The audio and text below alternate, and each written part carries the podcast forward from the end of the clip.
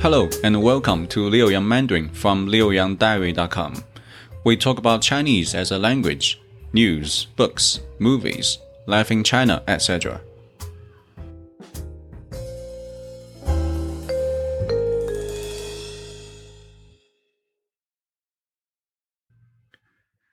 HSK 1 Chapter 13 Title 他在学做中国菜呢。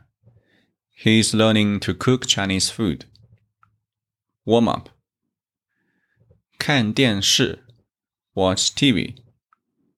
看书 read books. 睡觉 sleep. 打电话 make phone calls. 做饭 cook. 学习 study. Passage 1 打电话，on the phone。A，喂，你在做什么呢？B，我在看书呢。A，大卫也在看书吗？B，他没看书，他在学做中国菜呢。English version。A，Hello，What are you doing？B. I'm reading. A. Is David reading too? B. No, he isn't. He's learning to cook Chinese food. New words from passage 1. Number 1. Wei means hello, hey, used when answering the phone. Number 2. Ye means also too. For example, 我喜欢苹果，我的姐姐也喜欢苹果。I like apples as well as my older sister. Number three, 学习 means study to learn. For example, 我在学习中文。I'm studying Chinese. Proper noun 大卫 means David is a person's name. Passage number two，在咖啡馆儿，in a coffee house。A，昨天上午你在做什么呢？B，我在睡觉呢，你呢？A，我在家看电视呢，你喜欢看电视吗？B，我不喜欢看电视，我喜欢看电影。English version. A. What were you doing yesterday morning? B. I was sleeping. What about you? A. I was watching TV at home. Do you like watching TV? B. No, I don't. I like seeing movies. New words from passage 2. Number 4. 上午 means morning. For example，现在是上午十点。Now it's 10 a.m. 早上 can also means morning. The difference is 早上 is more like early morning. 上午 is more like late morning. For example, if it's 7 a.m., then it's more accurate to say 早上七点. If it's 10 a.m., then it's more accurate to say 上午十点。Number five，睡觉 means to sleep. For example，我晚上十一点睡觉。I go to bed at 11 p.m. Number six，电视 means television. For example，我不喜欢看电视。 I don't like watching TV. Number seven, 喜欢 means to like, to be fond of. For example, 我很喜欢吃苹果。I like to eat apples. Passage number three，在学校办公室，in the school office. A 八二三零四幺五五这是李老师的电话吗？B，不是，他的电话是八二三零四幺五六。A，好，我现在给他打电话。B，他在工作呢，你下午打吧。English version A eight two three Is that Miss Lee's telephone number? B. No. Her number is 823 041 56. A. Okay.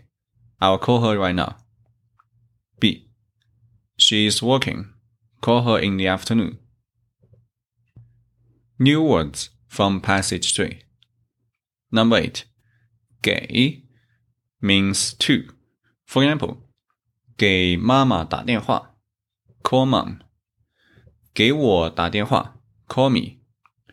给 can also means to give。For example，给我一本书，give me a book。Number nine，打电话，to make a phone call。For example，明天给我打电话 ，call me tomorrow。Number 10. Ba. A modal particle used at the end of a sentence to indicate consultation or suggestion, request, or command. For example, 走 means to go, but if you say 走吧 means let's go. Or you can say 我们明天去看电影吧 Let's go see a movie tomorrow. Grammar section. Number one. The interjection, wei. The word is often used when calling someone or answering the phone call. For example, wei, 李老师在家吗? Hello, is teacher Lee home? Or, wei, 你是谁? Hello, who's this? Grammar number two. 在 something 呢 Structure An action in progress can be expressed by adding the adverb 在 before a verb or by using the modal particle 呢 at the end of a sentence. For example, 我在睡觉呢 I'm sleeping. Or 你在做什么呢 What are you doing? And this 呢 it can be omitted. For example, you can say 我在睡觉 I'm sleeping. 我在做饭 I'm cooking. And in a negative sentence, we don't use ne.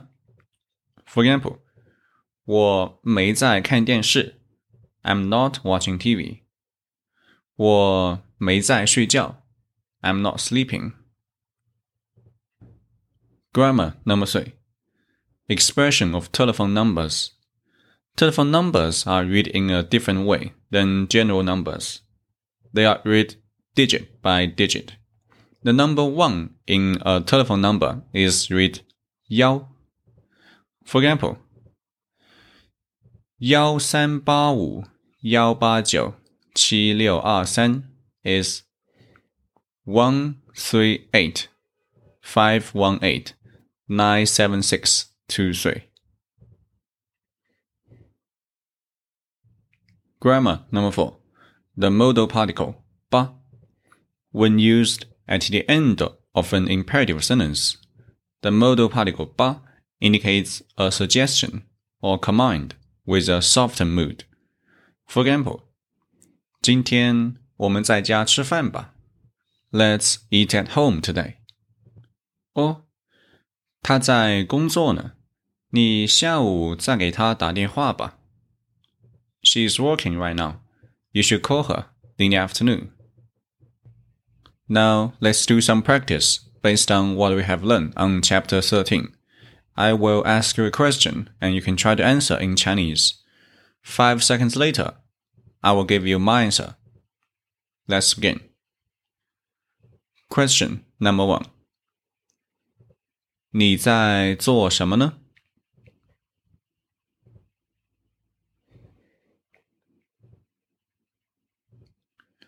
我在看书呢。Question number two。昨天上午你在看书吗？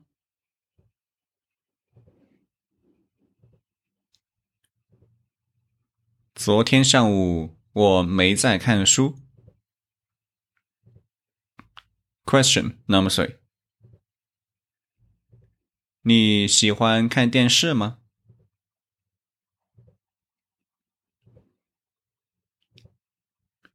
我不喜欢看电视。Question number four。你的电话号码是多少？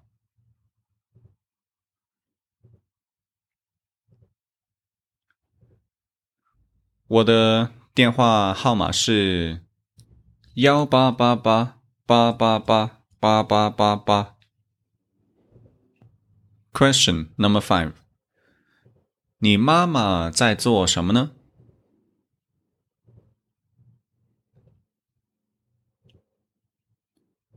我妈妈在做饭呢。This is HSK One, Chapter Thirteen by Liu Yang. That's all for today. I'm Leo from China. If you like our show, follow us on Spotify or wherever you get your podcast. Learn more at liuyangdiary.com. Thanks for listening. See you next time.